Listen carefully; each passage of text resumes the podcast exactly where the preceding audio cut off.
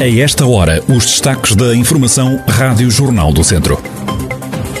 Agravou-se nas últimas horas o estado de saúde do presidente da Câmara de Viseu, Almeida Henriques, está nos cuidados intensivos há 18 dias.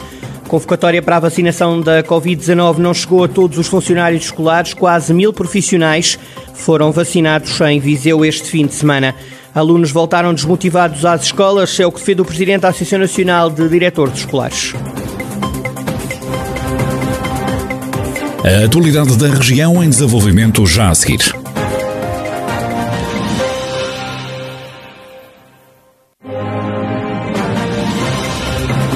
Noticiário Rádio Jornal do Centro, edição de Carlos Esteves. Agravou-se nas últimas horas o estado de saúde do presidente da Câmara de Viseu, Almeida Henriques. Segundo uma nota oficial do município, registrou-se uma evolução desfavorável com o agravamento do estado clínico. Na mesma nota, pode ler-se que o autarca mantém-se internado no Serviço de Medicina Intensiva do Hospital de São Teotónio. Recorde-se que Almeida Henriques foi transferido para a Unidade de Cuidados Intensivos no passado dia 10 de março. Entretanto, na região há mais quatro casos positivos de Covid-19. Três deles verificaram-se em Carregal do Sal e outro aconteceu em Lamego. Destaque para o número de recuperados no Conselho de Tondela durante o fim de semana. Ficaram curadas sete pessoas da doença. Não se registaram mortos associados ao novo coronavírus. Desde o início da pandemia, em toda a região de Viseu, há um total de 28.309 infectados. Destes, 26.261 recuperaram da doença, a lamentar 633 mortos. Alguns professores e auxiliares não foram chamados para a vacinação que decorreu este fim de semana no pavilhão multiusos de Viseu. Paula Cristina Martins, diretora do Colégio da Imaculada Conceição, em Viseu, fala de um erro de convocatória e recusa pensar numa discriminação do ensino privado perante o ensino público funcionários nenhum, nenhum foi chamado, aliás já questionei o porquê, de facto nenhum funcionário foi chamado e dos professores nem todos foram chamados, não sabemos, não, não, não, não fomos informados, eu mandei a lista para a gesta para informar que de facto há uma, que houve uma grande falha no nosso colégio. Eu não quero especular, é? Eu penso que noutras escolas, e podem confirmar com colegas de, públicas também houve falhas, portanto quero acreditar que foi uma falha do sistema e não propriamente uma discriminação do ensino privado. Prefiro acreditar e ter fé no nosso sistema, que de facto é só uma falha.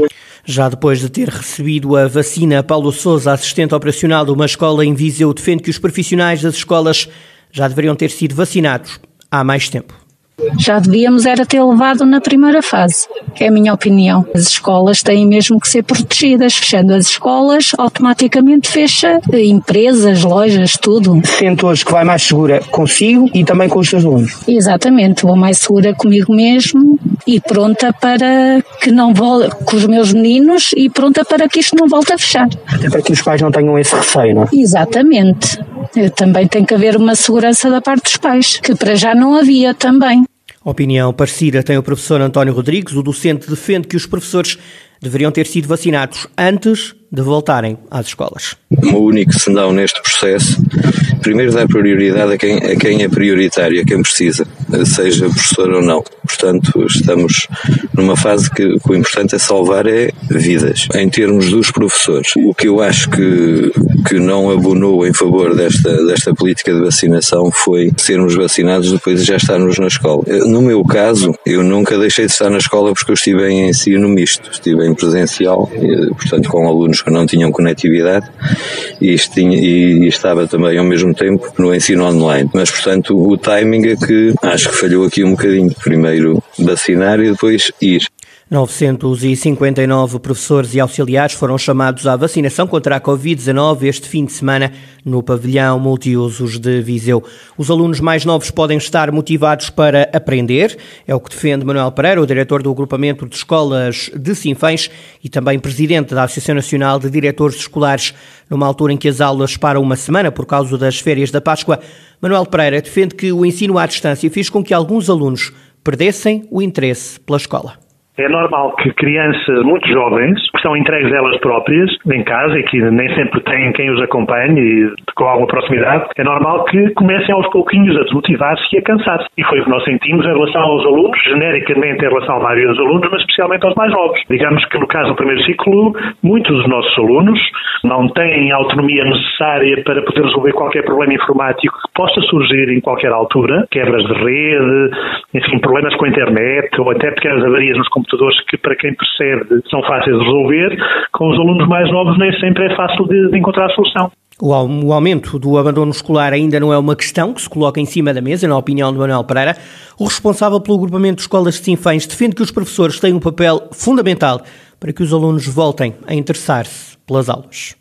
Nós não estamos muito preocupados genericamente com o abandono físico da escola. Agora, não há muitas formas de os trazer inteiros. Às vezes estão na escola, nem sempre estão interessados naquilo que acontece na escola. Isso sobra sempre para nós, professores, o papel mais importante, que é tentar motivar, tentar acrescentar vontade para o trabalho. Quando eu falava em motivação, falo no processo de ensino à distância. Aos pouquinhos, é normal que crianças e jovens se tenham vindo a desinteressar minimamente. E por isso é que nós dizemos que estávamos ansiosos que eles voltassem, regressassem à escola rapidamente para os podermos refocalizar no essencial, no trabalho do dia a dia, na escola. Aos poucos, os alunos vão voltando à normalidade das aulas presenciais. Agora é semana de férias de Páscoa. As atividades letivas retomam logo na segunda-feira, depois da Páscoa. Francisco Coutinho é o candidato do Partido Socialista à Câmara de Tondela nas próximas eleições autárquicas. O atual presidente da Junta de Freguesia de Tondela e de Nandufo concorre agora para a autarquia no ato eleitoral que decorre este ano.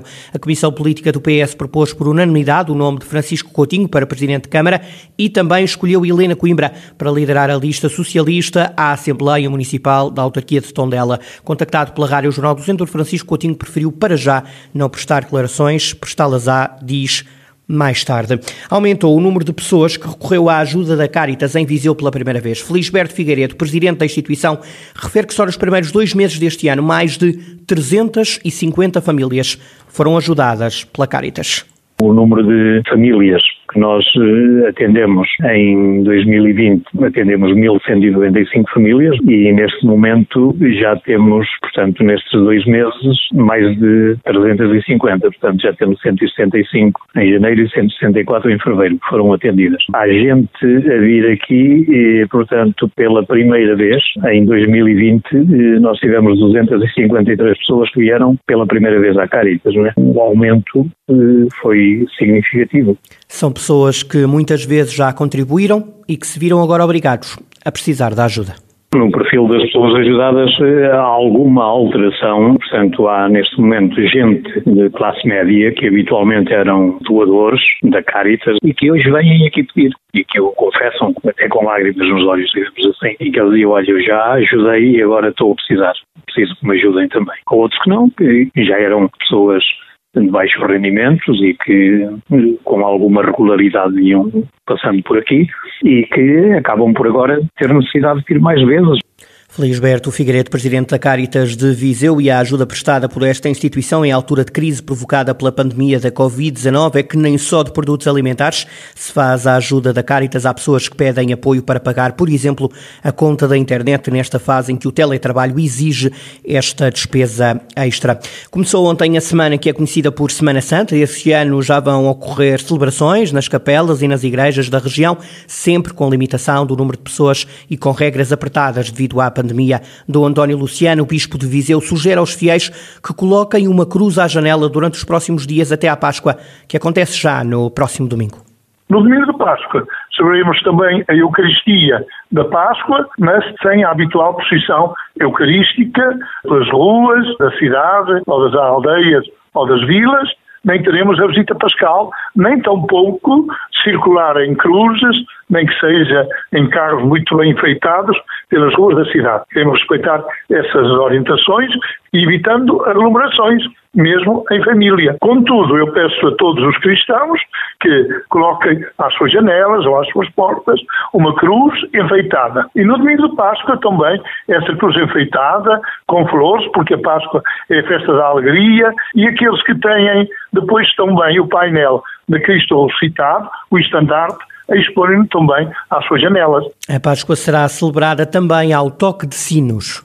O toque dos sinos. Em muitos lugares ocorrerão pela manhã, se celebrarem a Eucaristia, ou ao meio-dia será a maior parte. Nós não podemos depois hora, porque imagine, por exemplo, numa comunidade vão celebrar a Eucaristia às nove e a seguir terminar a Eucaristia, tem todo o sentido aí dar o toque festivo do sino. Cada parte descobrirá e verá qual é a hora melhor para tocar o sino. Até pode ser uh, a uma hora diferente da missa, pode ser ao meio-dia, se eu entender, pronto, que em princípio estaria bem. Mas uh, irmos pedir que fosse todos ao meio-dia, podia às vezes criar transtornos, de acordo com a vida de cada comunidade, toquem precisamente os sinos no dia de Páscoa, como acontecia habitualmente, que é o grande anúncio da ressurreição. Dom António Luciano, Bispo da Diocese de Viseu, e este tempo de Páscoa, que ao contrário do que aconteceu no ano passado, pode ser celebrado este ano nas igrejas.